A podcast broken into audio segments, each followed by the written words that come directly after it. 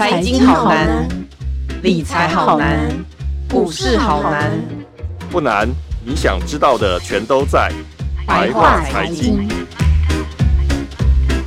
收听由联合报直播的联合开趴。你现在所收听的是白话财经，我是有容。诈骗案件层出不穷，而且是到现在为止，我们的手法推陈出新，好像从来没有一个空窗期过。而台湾的诈骗集团呢，更是这个外销国际啊，受害者很有可能呢，都是我们每一个人的家人朋友。那我们就会很想知道，政府是不是有想办法防堵这些像现在我们。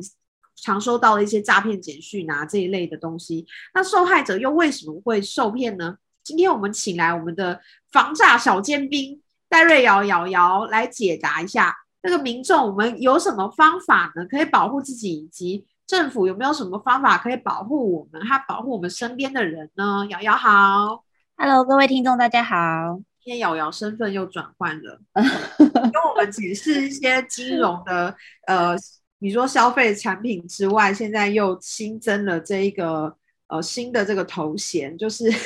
要来让我们了解一下这个这一类的诈骗到底是怎么回事。其实这个诈骗的为什么跟金融有关？是因为所有的诈骗最后都会牵涉到金流嘛。对，对对，所以我们会去从以前我们在防诈的时候，我们大家会想说啊，我们要从银行端，就是呃银行，我们常常看到就是行员会出来就跟你说，呃，就是你不要转这个账啊，或者是出来阻挡一些阿公阿嬷啊，因为阿公阿嬷会去临柜汇款嘛，嗯、就说哦我要汇三十万到美国。然后行员就会很机警的，但是如果行员如果不机警，就让你汇了啦。但是大部分我们听到的案例都是行员很机警，会把从中把他拦下来，或者是帮你报警，然后让警方来劝导你。但是这个后来我们现在看到诈骗集团的形态越来越多元，他们他们利用的方式越来越多。其实我们以前应该说我们跑金融，大部分接接触到的都是一些投资诈骗，像现在大家民众应该。有，如果有让 A 用 Apple 系统的人，相信你的手机应该不断的在那个 iMessage 上面会一直不断的收到一个东西，就是他会跟你说，哦，比如说我是元大银行的谁谁谁，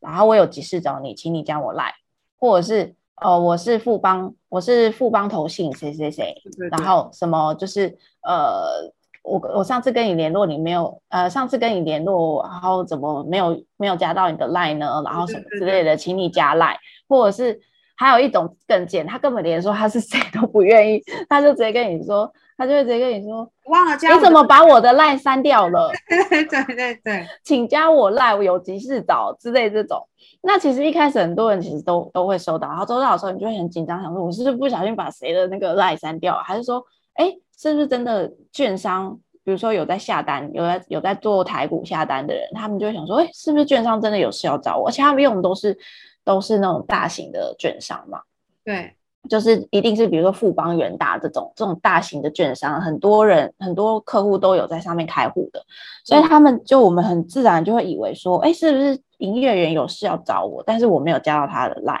那是不是比如说我我的钱没有被交割到还是什么的，就会很紧张。加了 line 之后呢，就会发生一连串的诈骗的事情。那我们前面还有更刚刚其实有容我们在事前其实聊了一下。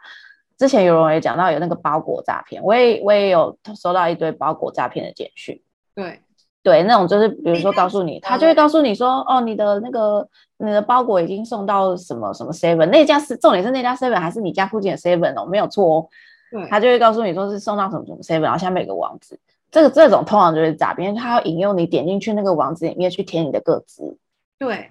对，或者是他甚至你你连填个资都不用，他就是要引导你点进去，然后他借由骇客的方式去抓你的个资，所以这种这种其实是已经到现在非常。然后我看到今天我看到最新还是昨天有一个最新最新的是，他说他是长荣航空，然后长荣航空说就是呃可以申请什么交通旅游补助还是什么之类的，然后就一样有个网址，这种。这种就是很容易让人家点进去，因为你可能你长期有在呃买东西呀、啊，或者是你有有像我们有在投资啊，有在下单啊，这种就是会很容易以为自己真的有有人在找我们，或者是真的你真的想要这个优惠或者什么的时候，就不小心点进去，你就会被被各自被盗，各自被盗这种事情就是已经是很多了嘛。但是更多的是到后面金流端是直接是钱被拿走，那种才是更恐怖的。就是像我们之前常常看到，比如说很多老人家他会接到电话，说他是呃检察官。然后检察官来找他，然后就说：“哦，我是什么什么什么士林地方什么什么检察官，啊，你的账户被疑似设为洗钱账户，所以呢，我们现在要做监管，请你把你的钱转到某某某某账户，这样我们方便我们做监管。”啊，老人家就很紧张嘛，因为你你的钱被设为洗钱账户，代表你的钱要被冻结了嘛，然后检察官要做监管嘛，所以他就咚咚咚咚就跑去银行了，然后跟银行就说：“哦，我要把钱转走。”然后银行银行行员现在都很机警啊，因为这些这些手法渐渐的已经在警方有在被公开之后，其实银行大概都知道哪几个手法，比如说呃像是交友诈骗那种，就是然后国外有个阿拉伯王子要来娶她，所以她要赶快汇款给阿拉伯王子，要那个王子可以飞来台湾娶她这种，所以呢超级超级多，所以行员就后来就很机警，就会帮这时候就会帮你报警，所以其实行员这时候扮演了一个很重要的角色，但是我们。从现在开始有慢慢的发现，就是银行其实也发现了，就是光靠行员是不行，因为现在很诈骗集团非常聪明，是他知道不可以让受害者到柜柜台去，因为你走到柜台，行员就会把你挡下来，所以他现在都引导被害者往 ATM 或者是往网银，甚至是第三方支付去进行。对，这是现在比较我们看到的比较严重的趋势。当、嗯、当然，我们这时候在做这个题目的时候，我们更发现到有一个。状况是，如果说你的源头是从各自上，你就要做到保护的话，那其实你后面这件事情，他拿不到你的各自的话，他其实顶多就只能传一些诈骗简讯给你，但是他是讯息而已。对，但是很多，因为我们之前访问银行的时候，他们其实就说，为什么？因为我们就一直没有办法理解，你明明知道这个是个诈骗，全世界都跟你说这是个诈骗，然后你也看到这么多的新闻，但是你还是想要急着去汇款。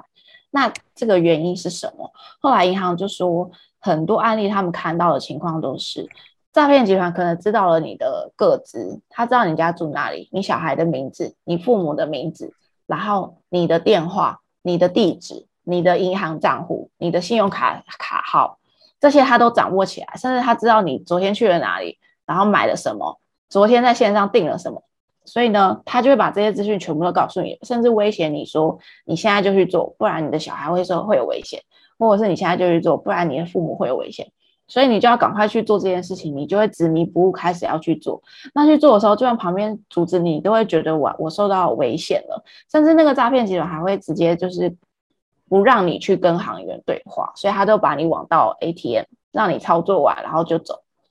大概就是这种情况。嗯。不过还有一种就是投资，就是想要赚钱啦。另外一种就是投资，对，就是真的是有很多人是想要赚快钱。嗯，不过很很神奇的是，像这类，因为其实我自己会关心这个议题，主要除了因为我们每一个人真的手机都会接到这种讯息，然后不断的被骚扰，包括 LINE 或者是呃文字的那种讯息也好，嗯，就是会一直收到，一直收到，所以大家其实都一般人没有受到诈骗的人也会想说，到底有没有什么方法可以让这些这些简讯、这些讯息不要再送到我的手机里？然后另外就是。嗯嗯因为我自己的朋友，我自己好朋友的家人，他就是受到诈骗。那这个诈骗就是比特币的诈骗，那他骗了大概最后总金额大概就十几百万。那他也是呃一个普通的家庭，所以这个几百万对一个普通的家庭来说，其实是有负担的。他还是需要去、嗯、呃，他是拿了他的家人是拿了自己的保单和房子，就是再去贷款这样子，所以他是完全是一个。没有收入，就完全是一个直接赔掉，他没有任何其他的收入的，嗯，去补贴的状况，所以就变成说造成了整个家庭很大负担。我听到的时候其实也蛮压抑的，因为我不知道真的会有人相信，呃，我们平常被加入的那一种比特币群组或者是什么，就是胡，因为现在那个 LINE 群组不是都可以胡乱的加入那种，对。对、嗯、我，我我真的不知道，原来会有人真的会有人相信，所以我才惊觉说，原来这个诈骗其实就是会出现在我们身边，不是我们自己觉得说、嗯、啊，这个一看到知道是诈骗吧？嗯嗯，就的。像我最近也有看到一个新的分享，是说有一个呃算是个体户就自己接案的，那他因为之前一直都有在呃申请新最新的这种纾困的呃纾困二纾困方案，就是纾困，然后到纾困二点，他都有去申请那种补助的方案。那结果他收到一个简讯说纾困四点，而且里面写的头头是道，就写说。呃，这个行政院在几月几号的时候拍板，然后决定补贴多少多少亿元的纾困金，新的纾困资金资金，然后呃，申办纾困四点零点下面这个网址，你就会很明显的感受到，其实感觉我们的政府，甚至是我们的民间机关，都是在后面跟，就是他的那个手法一直在变，一直在变。其实他们伪装的很像，就是他们也会抓这个 TA，像我没有在。嗯申请纾困是几点零几点零的，也不是自个体户的人，我就从来没有收到这种钱。对啊，对啊，他真的是会，他也有掌握到你的个资，对，他会送你，嗯、你最容易受骗的给你。像我就会收到货运，嗯、因为我常买网拍，我就会收到货运的诈骗。那个有很大的情况是你的，可能你在网拍，呃，不管是哪一个平台，当然就是大型的平台，他们现在开始已经有在做治安这方面的防护，但是。有一些平台，它可能没有这么大型的防护、各自防护的情况下，你就会很容易资料外泄，然后他就知道，他就可以掌握得到你家附近的 Seven，或是你常常使用的呃 Seven 或全家啊，甚至是直接寄到你家。因为我之前看到的案例有一个是直接寄到你家，然后上面就是写，虽然他名字可能是错，因为他可能各自有弄错，但是呢，他就是地址是对的。然后呢，可能你的家人，因为你不在家，所以你的家人就不知道你买了什么，然后就帮你签收。他们也觉得很奇怪，但是还是签了。然后签了不就交钱吗？交了钱之后，就打开来发现就是一堆卫生纸或是一堆口罩，就不是你买的东西。对对对对，对，就是非常多这样子的情况。对我，我觉得这个这个东西它很恐怖的，就是因为它会写出一点让你觉得说，哎，怎么这么了解，怎么这么知道，嗯、该不会是真的吧的那一种感觉。嗯嗯、对，我觉得他蛮厉害的。所以像那个纾困那个诈骗，他那个受那个被受害者，他就是因为一直以来都有在申请纾困，所以他不疑有他，他可能就觉得说，啊，这新闻我可能没看到而已，他就点下去。嗯可是他没有仔细去注意，说那个网址就不是我们一般政府的网址，嗯、我们政府的网址是叉叉叉点 g o v 点 t w，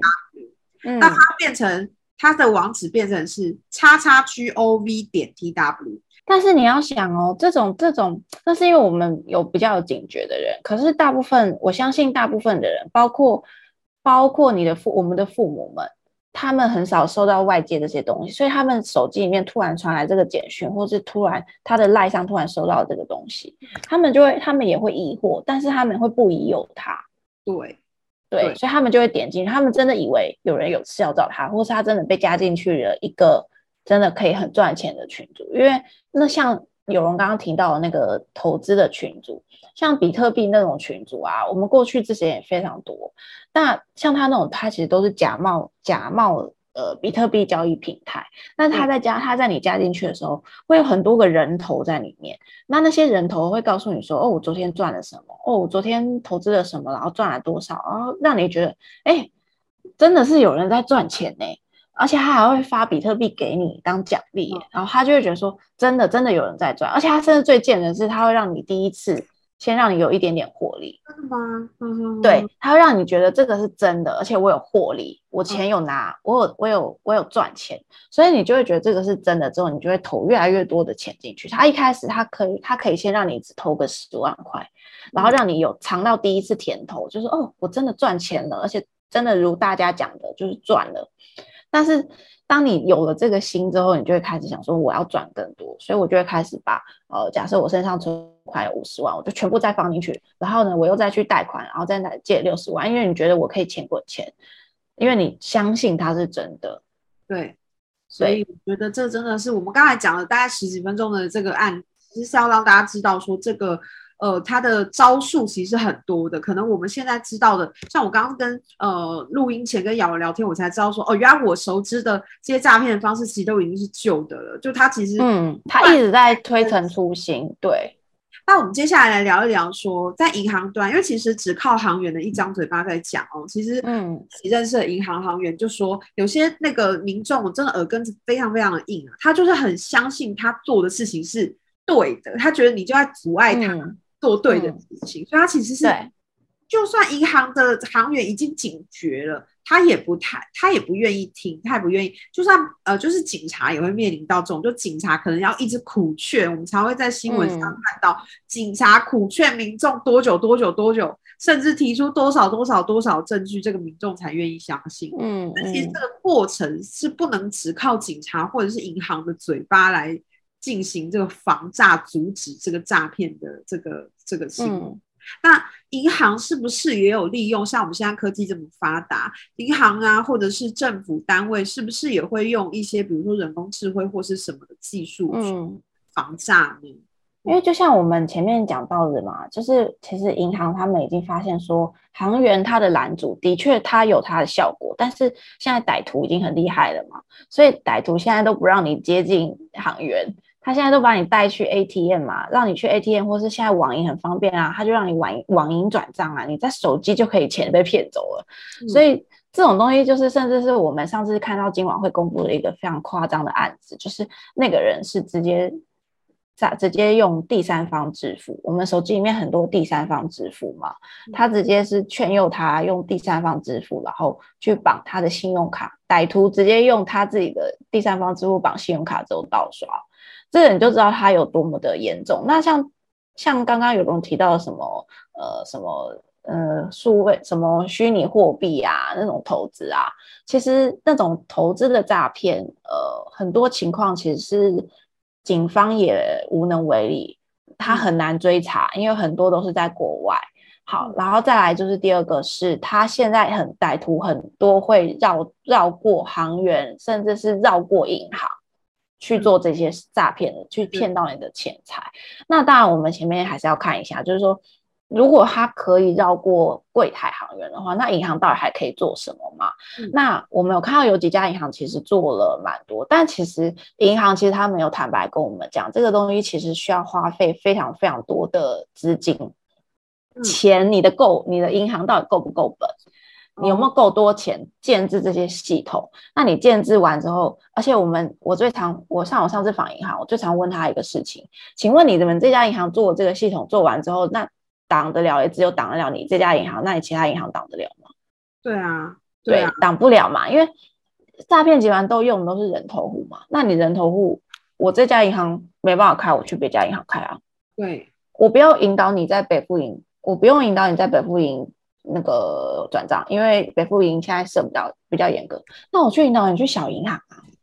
一些小小的银行，那些他们没有这些系统，他们根本没办法解释。所以这个东西其实非常的依靠政府要有一个中中心化的概念去去做控管啦。那刚刚有人在问说，那银行到底有做什么？其实我们目前看到有几家银行，像国泰跟富邦，其实在。呃，透过一些科技方面做了蛮多，像呃，像我用北富银做举例好了，像北富银他们现在做的一个事情蛮厉害的，就是以前我们是以前我们的情况是我我我受害者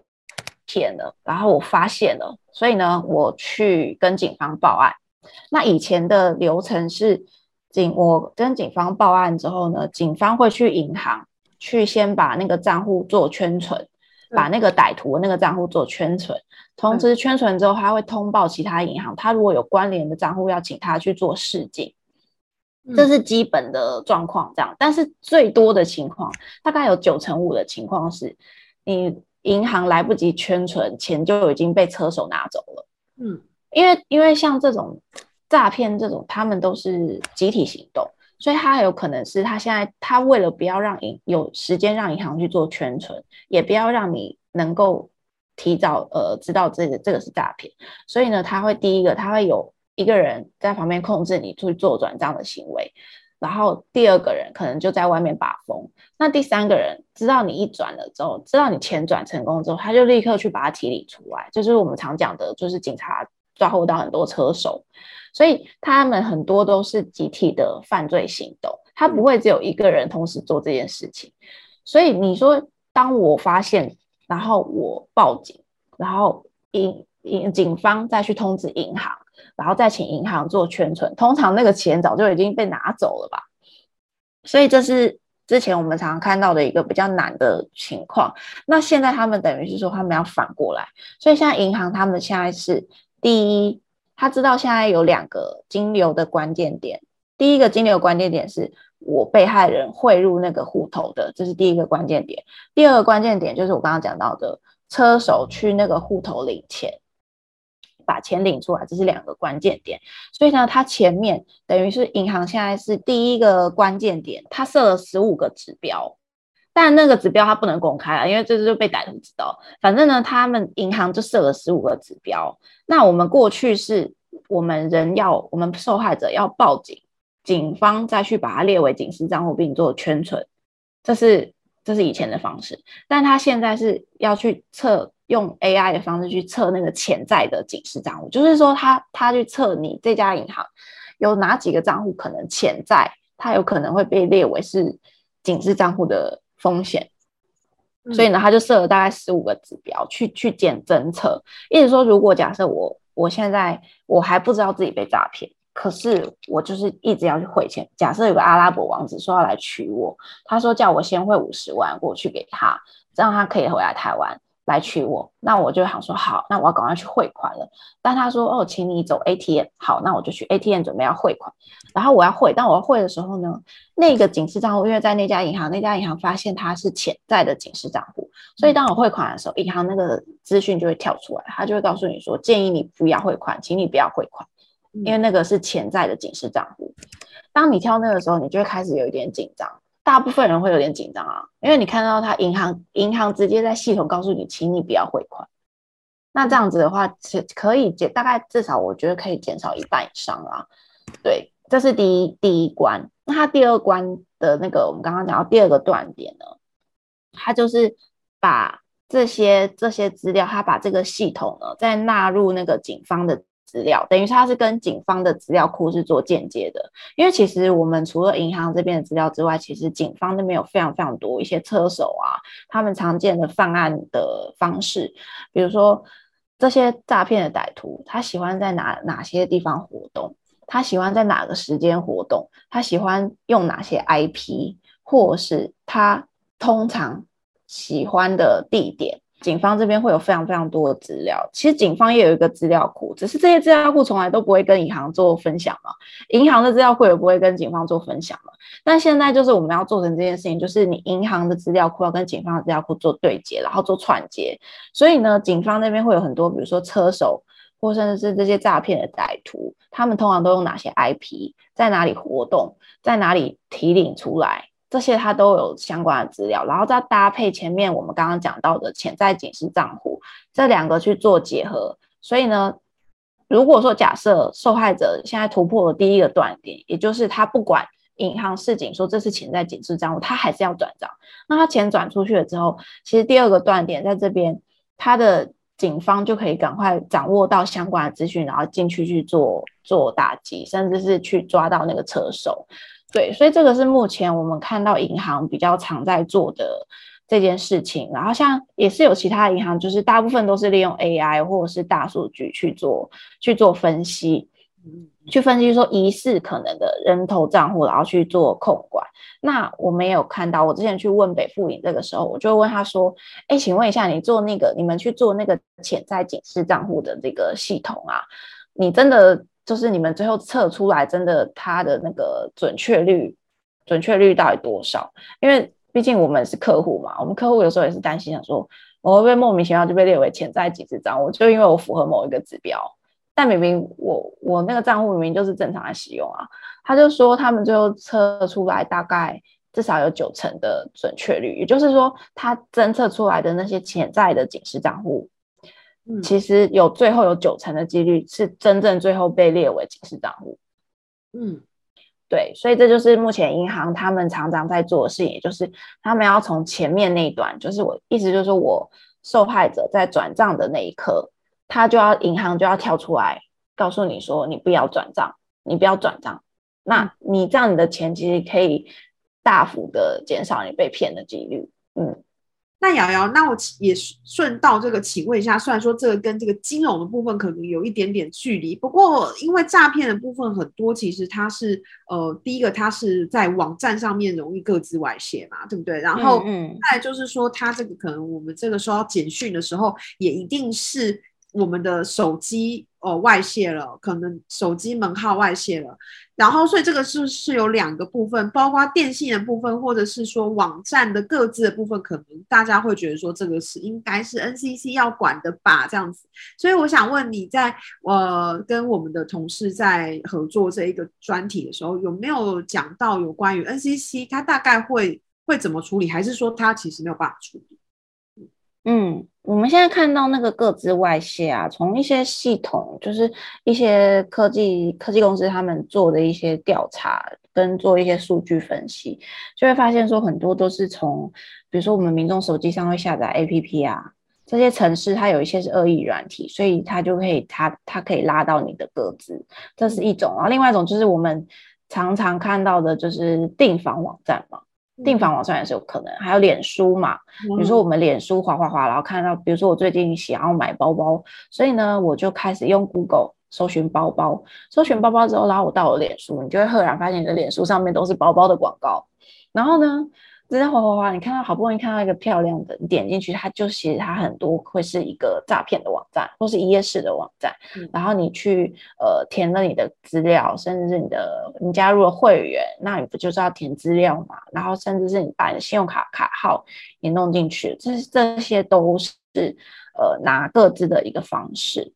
嗯、那我们现在看到是说呃。现在看起来，在个资的方面，因为除了后面金流的方面，现在我们看到各资的方面，现在是刑事局他们去年七月有那个协调电信公司要停止解析那个涉及诈骗的一些投资网站，嗯，就是说我电信公司要组织你去进去那些网站，然后甚至是请电信公司要依依据那个诈骗的内容要设定关键字。也就是说，我用利用关键字的方式，然后去去帮你挡，去帮民众去挡掉那些关键字。所以有时候我们看到我们手机其实可以去设说防堵垃圾简讯，应该很多人手机都有这个功能。那如果你是用呃 i Apple 的话，那我们刚刚前面提到了很多那个 iMessage 嘛，就是很多现在都是利用那个无，它为什么要用 iMessage？其实一个很重要的原因。原因就是因为，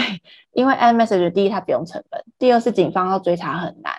因为你如果用电信公司的简讯，其实电信公司这边已经很聪明，它可以配合警方去做做做打击，甚至是去去检举。嗯，但是你用 iMessage，iMessage 大家都知道，用 Apple 系统都知道，它其实是 Apple 内建的一个呃通讯的程式啊，所以它根本不用成本啊，它很像 Line 啊。你在讲的时候，我想说。那是什么？因为我安卓啊，你是用安卓，我也像我也是用安卓，但是我的电脑是 Apple，所以就是我会同时用两个，对，用我同时用两个系统，我就会知道说，像安卓的话，安卓我们也是会收到，但是我们大部分收到简讯，因为安卓并没有一个免费的通讯软体可以给你用，对，那但是 Apple。Apple 系统它是一个所谓的 iMessage 的的的一个通讯免费通讯的软体，但是一堆人就会在上面收到各种诈骗的简讯。那那种就是因为它可以规避警方的追查，然后加上它不用成本，因为你发简讯要成本，但是你用那个就不用成本，所以这个部分就是越来越难防堵。就算我们请电信公司设了关键字，到那边还是蛮难防堵的。那刚刚有人提到 NCC，就是说我们是不是应该要从呃，国家的角度去从个治安上去做控管。对，那这个部分的话，呃，就我们同事的去访问的结果，其实他们有提到说，就是最近在讲的那个数位中介法，其实他那个草案里面有针对网站平台去做出一些规定，就是要求你的数位平台业者要重视广告，不能说你左手收广告，右手就把诈骗广告刊登在网站上。所以他这边所谓的呃。网站平台可能也牵涉到脸书哦，像我们常常在脸书上接收讯息，所以这个部分就是我们后续可以再来观察。但是我们其实，在我们的这篇专题里面，其实有提到，我们认为接下来，呃，新的大家应该知道有一些有一个新的部会要出来了，就是那个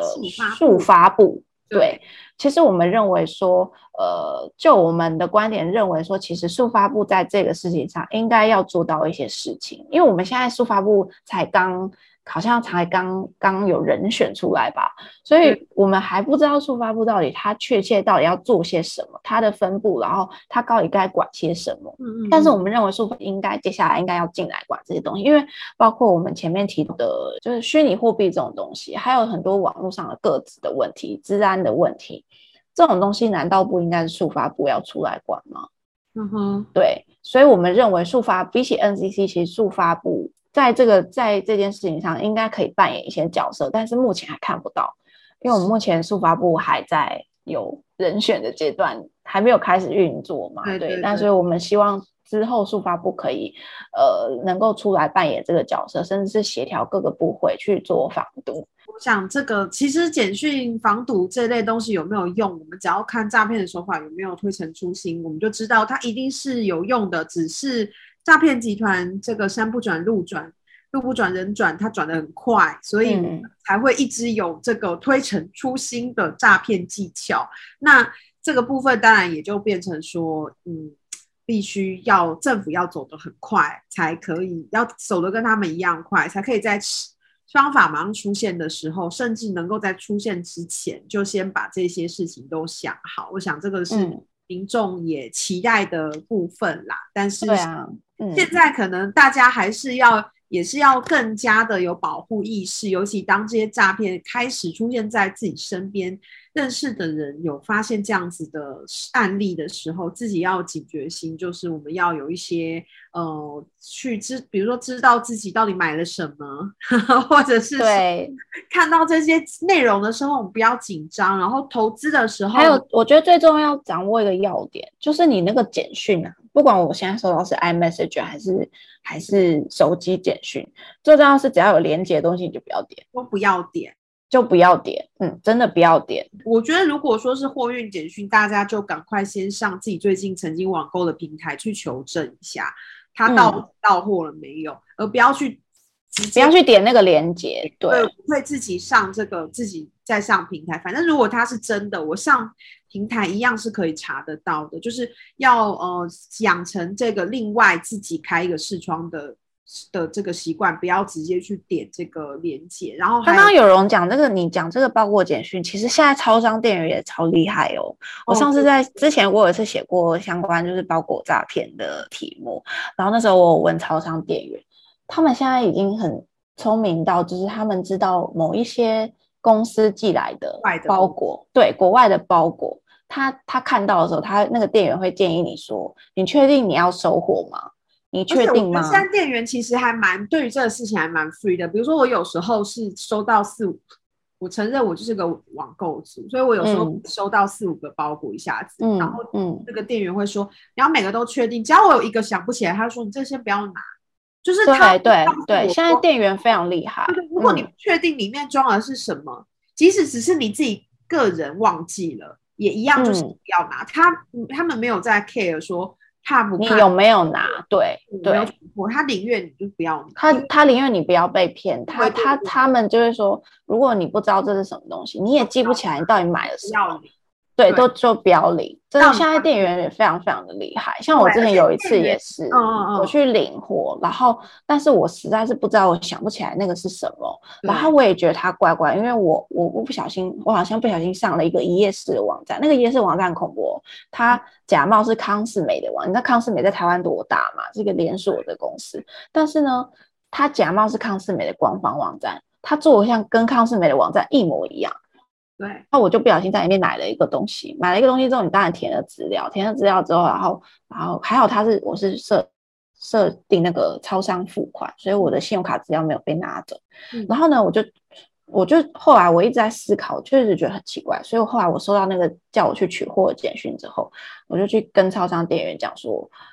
不好意思，我不知道那个是真的假的哎、欸，可是康世美这么大的网站，我实在是应该不可能是假的吧。然后店员就跟我说，就算他是康斯美的，你如果不知道那那个到底是真的假的，我建议你就不要取。所以就先不要取啦。对，所以我后来真的就不敢取。对，因为现在也其实不会，其实不会，因为你没有取一次他就把你怎么样了？嗯、就是有些有些网站他会告诉你说，你只要一次没有取货，对，我就没有以后就对对对对。可是那个这个要累积好几次啦。对，所以我觉得就是大家也不要太容易被这个东西吓到。然后还有就是说不，就算不小心点进去了，也都不要打资料。就是你如果要看到他填什么资料的话，嗯、就是先不要填，包括就是、嗯、呃身份证照片，千万不要随便乱上传，除非你是很确定。嗯，那个是什么东西？然后什么收简讯验证什么之类，像就有一个诈骗的一个案例，他就有分享说，他就是上了这个网站之后，那他就是要填基本资料，要上传身份证的证件照，然后呢，他没有要什么账号密码，他是呃他没有要什么密码，他只是要你的，比如说户头的账号，然后他再说你要输入你的电话号码，然后你会收到一个简。OTP 的那个密码，对对对，然后你再把这个验证打回去。对，不知这个验证不是这个网站发给你的耶，而是这个网站的后台收到了你的电话号码之后，拿去绑定了悠游付之类的行动支付，嗯、然后悠游付这类的行动支付寄了一个寄了一个那个验证码给这个受害者，然后受害者又把这个验证码填上去，所以这一个。这个后台诈骗的后台就马上有了这个验证码，嗯，这个就是之前金管会公布的一个案子，对就是说，就是比如我们在脸书上就是看到，比如说有卖芒果嘛，就是那种就是我们想要帮助农民，所以我们看到芒果我们就想要买，所以呢我们就点进去了他的网站，那殊不知那个网站是假的。然后呢，当你填的那些资料，它不是就像刚刚前面有人告诉你的，你就会收到一个 OTP 的简讯，好，也许是你的信用卡的卡号，然后呢，你就是他就会告诉你说。但是很多人不知道，你在用第三方支付或者是电子支付，你在绑信用卡的时候，其实你同样也会收到 OTP 的简讯。OTP 的简讯有两种，一种是消费，就是我用我我用刷信用卡，我在网络上刷信用卡的时候，他会先传银行会传给你一个 OTP 的简讯。第二种是可能是第三方支付或者是银行。你在绑卡的时候会有个 OTP 的简讯，但是那个歹徒不是拿不到吗？因为手机是在你手上嘛，嗯、所以呢，歹徒就会骗你说，哦，你这个消费需要用 OTP 哦，所以呢，他就要你输入 OTP 的简讯，所以你就会傻傻看到，呃，你收到一个简讯上面是有 OTP，然后你就输进去，然后你就觉得自己买了一箱芒果，但其实你的信用卡已经被歹徒绑在那个歹徒手上，歹徒手机里的可能是悠游付，甚至是一些第三方支付。那悠游付不是第三方支付啊，是指比如说一些呃金管会管不到的，也难追查金流的一些第三方支付，他绑进去之后，他就到处去刷，对，狂刷，嗯，等到你发现的时候已经来不及了，因为他已经刷到一个你根本不知道那些东西东西从哪里来，然后从从哪里刷，但是他已经绑在他的手机里面了，等于你的信用卡已经被绑被别人绑走了，对。就是会发生这种事，所以这种遇到这种填资料，大家一定要就非常，小心。嗯，我只能说现在就是因为政府能够帮忙的事情真的有限，所以大家一定要多多的警觉。就是我们没有办法去在网络上面找到每一种诈骗的方式，但是当看到以以刚才我们讲的这些以上要素的时候，就一定要警觉，说我就是宁愿我宁愿先暂时不要的去填，也不要就是不小心。一个脑充填了之后，然后结果发生了，各自被拿走。嗯，对对对对对，非常感谢瑶瑶今天的精彩分享，也感谢大家收听白话财经。那如果想要读到更多有关于这个我们诈骗之岛的这个专题的话呢，还有一些正确的、确实的金融的理财的这些精彩报道的话呢，请上网搜寻联合报数位版 VIP 打 UDN 打 com。那我们下周白话财经见喽，拜拜，谢谢瑶瑶，拜拜，谢谢，拜拜。拜拜。更多精彩的报道，请搜寻 VIP 打 UDN 打 com 联合报数位版，邀请您订阅支持。